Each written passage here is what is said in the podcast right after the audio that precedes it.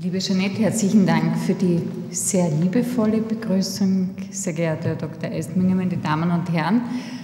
Ähm, Schmerz ist etwas, was wir sehr eindeutig mit dem Alter assoziieren. Wir nehmen Schmerz auch als etwas sehr Selbstverständliches hin. Aber eigentlich wissen wir gar nicht so sehr, ups, Verzeihung, wissen wir nicht genau, äh, was wir denn eigentlich mit diesem Begriff des Schmerzes tun sollen. Und Schmerz ist eigentlich etwas sehr Weises, etwas sehr Kluges und es gehört so wie die Lust zu den arterhaltenden Kräften. Jetzt wird die Lust im Alter vielleicht nicht unbedingt arterhaltend sein, aber Schmerz ist schon etwas, was uns darauf hinweisen kann, dass vielleicht das eine oder andere nicht so gut funktioniert. Nur wie wir mit dem Schmerz umgehen, wie wir auf Schmerzreize reagieren, ist sehr geschlechtsspezifisch, unterschiedlich und ist auch sehr stark von den Kulturen abhängig, aus denen wir kommen und auch von der Biografie, was wir gelernt haben, was wir bekommen oder nicht bekommen, wenn wir Schmerz ausdrücken. Und das ist ein Problem, mit dem wir im Alter sehr häufig konfrontiert sind, dass wir gar nicht so sehr wissen, welche Schmerzerfahrung eine Patientin, ein Patient mitgebracht hat und was sie gelernt haben, ob es günstig ist, über Schmerzen zu sprechen, sie zu äußern und ob sie überhaupt gelernt haben, Schmerz zu beschreiben, zu verbalisieren. Und warum brauchen wir das? weil nur wenn jemand seinen Schmerz sehr gut beschreiben kann, dann werden wir eine gute Diagnose stellen können. Und daher ist es für uns mal ganz wichtig zu wissen, ist das ein akut aufgetretener Schmerz, ist das mit einem klaren Anlass zuzuordnen. Wir haben jetzt sehr viel über Osteoporose gehört und etwas, was gerade hochbetagte Frauen häufig zu uns führen, ist ein akuter Rückenschmerz, der zunächst keiner Struktur zuzuweisen ist. Man macht ein Röntgenbild und man sieht eigentlich gar nichts. Und erst in der höherwertigen Untersuchung sieht man dann die Wirbelkörperfraktur, die man sechs Wochen später auch im Nativröntgen sehen würde. Es kann natürlich auch ein Schenkelhalsfraktur sein, die wesentlich dramatischer ist. Der chronische Schmerz ist eigentlich was ziemlich Sinnloses. Das quält uns, das beeinträchtigt uns in unserem, unserem Leben, aber bringt uns nicht wesentlich weiter, außer wir haben einen direkten Krankheitsgewinn, indem wir mehr Zuwendung bekommen. Es gibt aber einen ganz klar nachgewiesenen, eine ganz klar nachgewiesene Wechselwirkung zwischen einem biologischen Schmerz und so einer biopsychosozialen Wechselwirkung.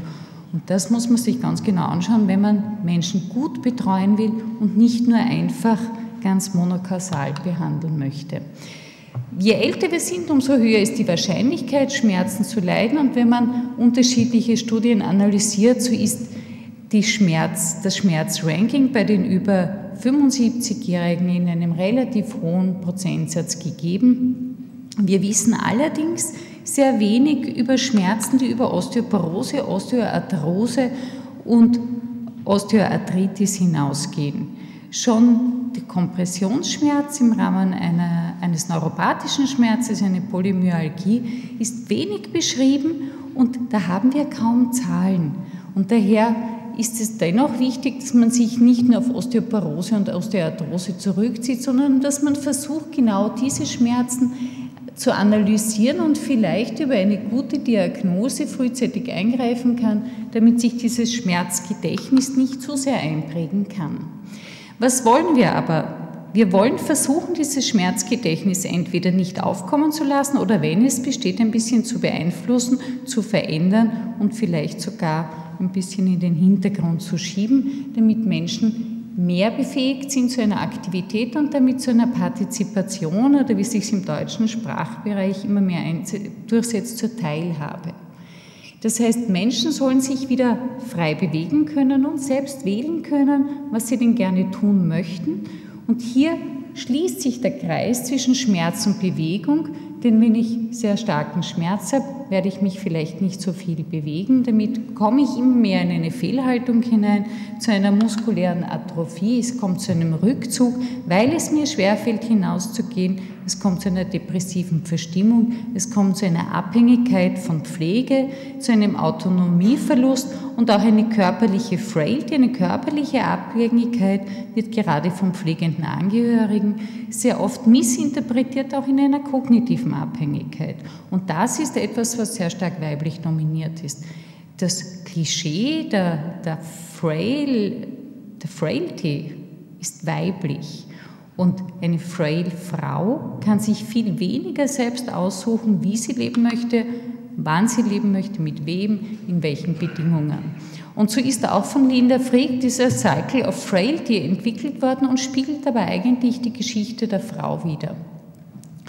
Wir können irgendwo beginnen, zum Beispiel hier mit der Sarkopenie, mit dem Verlust an Muskelmasse. Oje, technisch nicht so begabt.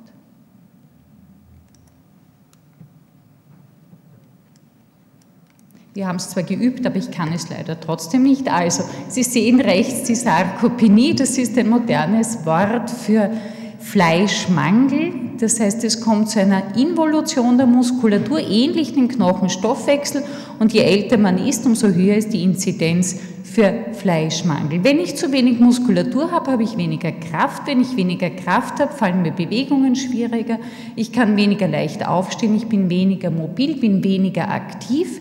Ich verbrauche weniger Energie, habe auch weniger Hunger, weniger Appetit. Es führt zu einer Mangelernährung und diese Mangelernährung führt wieder zu einem Eiweißmangel. Der Eiweißmangel führt wieder dazu, dass ich zu wenig Muskel synthetisieren kann, weniger Muskel aufbauen kann. Und hier schließt sich der Kreis. Und wenn dann noch zusätzliche Erkrankungen oder eine, eine arztbedingte Nahrungskarenz hinzukommt, wird dieser Zyklus der Frailty immer weiter äh, weiter angeheizt. Was in dem Konzept von Linda Fried überhaupt nicht vorkommt und keine Erwähnung findet, ist der zusätzliche Schmerz. Schmerz hat aber Einfluss auf all diese wesentlichen Faktoren. Schmerz führt dazu, dass man sich weniger gerne bewegt, dass die Kraft abnimmt, dass die Gehgeschwindigkeit abnimmt, die Aktivität. Aber Menschen, die auch starken Schmerz haben, essen weniger, neigen mehr zu Mangelernährung. Also Sie sehen, dass Schmerz an sich noch zusätzlich ein Faktor ist, der diese Frailty negativ beeinflusst. Wir wissen auch, dass es einen direkten Zusammenhang zwischen Muskelschwäche und Schmerz gibt und daher ist es sinnvoll, wenn wir Schmerzen behandeln wollen, dass wir uns genau diese Sarkopenie anschauen. Und wir wissen auch aus zahlreichen Studien, erst publiziert oder eine der ersten Publikationen äh, aus 2002, dass eben diese Muskelfunktionsabnahme zu einer Alltagsfunktionsabnahme führt und damit zu einer Abhängigkeit und das wiederum zu einer psychischen Belastung. Wir wissen, dass Bewegungstherapie, Kraft- und Ausdauertraining dazu beitragen kann, die Muskulatur wieder aufzubauen. Und es gibt eigentlich kein Niveau, das so nieder ist, dass ich nicht wieder beginnen kann zu trainieren. Wir wissen das auch von tumorkranken Patienten oder von Patientinnen auf der Intensivstation. Und daher ist es ganz wichtig, ein Krafttraining, das leistungsangepasst ist, anzubieten und somit dazu beizutragen, die Alltags Aktivität und Kapazität wieder zu verbessern. Besteht eine Mangelernährung, ist hier jedoch darauf zu achten, dass ausreichend Vitamin D, aber auch essentielle Aminosäuren und Flüssigkeit angeboten werden. Es kommt nicht nur zu einer, einer Verbesserung der Muskelkraft, sondern auch zur Gangsicherheit. Und wenn wir Pitchman gut zugehört haben, ist es auch ganz wichtig, dass es zu einer Sturzprävention und damit natürlich sekundär zu einer Frakturprävention kommt. Wenn man Menschen nicht dazu bewegen kann, Krafttraining zu machen, ist es wichtig, dass sie zumindest regelmäßig spazieren gehen.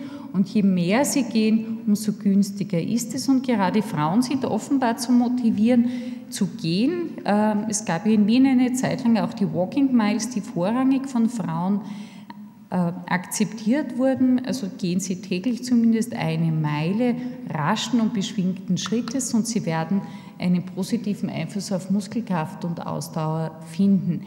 Ähnliche Daten finden wir auch von einem progressiven Widerstandstraining.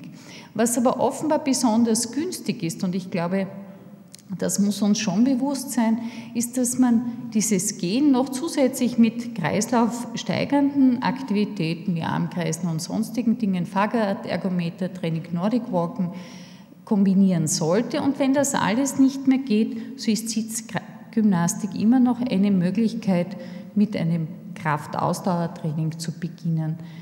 Äh, es gibt eine sehr gute Datenlage zu Tai Chi, zu Tanzen und auch zur Gartenarbeit. Gibt es interessante prospektive Studien, die beweisen, dass das zu einer Verbesserung der Muskelkraft und der Ausdauer führt. Wichtig ist, dass man, oder man sollte das auch mit einem sehr ausgewogenen Krafttraining kombinieren. Und hier ist es wichtig, dass man die Zahl der Wiederholungen steigert und nicht das Zahl des Gewichtes und dass man Ausweichbewegungen vermeidet, um nicht wieder in eine Schmerzspirale hineinzukommen, sondern dass man wirklich achsengerecht belastet. Und daher ist es hier wichtig, auch eine vernünftige Anleitung zu haben.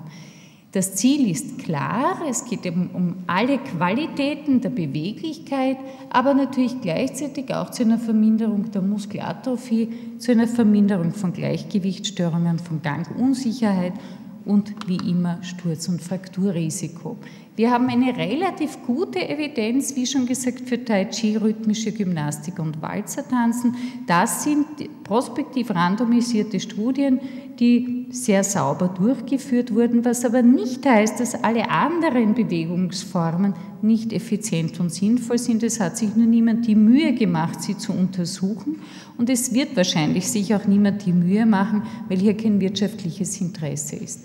Entscheidend ist, dass man sich etwas aussucht, wo man einfach die Koordination verbessern kann, das Gleichgewicht, die Gangsicherheit, aber, und das glaube ich ist noch viel, viel wichtiger, dass man eine, eine Art der Bewegung findet, eine Art des Krafttrainings, Ausdauer- und Koordinationstraining findet, wo man gemeinsam etwas erleben kann und wo man lachen kann. Denn in, wenn Sie sich an die allerersten Bilder erinnern, so ist es ja doch so, dass wie wir mit unseren Schmerzen, unseren Einschränkungen umgehen, ist ganz wesentlich für unsere Aktivitäten des täglichen Lebens. Und wenn uns etwas Freude macht, dann werden wir es gerne tun, dann werden wir dorthin gehen, werden wir verpflichtet fühlen, teilzunehmen und dann werden wir sozial wieder reintegriert werden. Es wird zu einer Partizipation, Autonomie und Lebensqualität kommen und das führt sekundär zu einer Schmerzreduktion.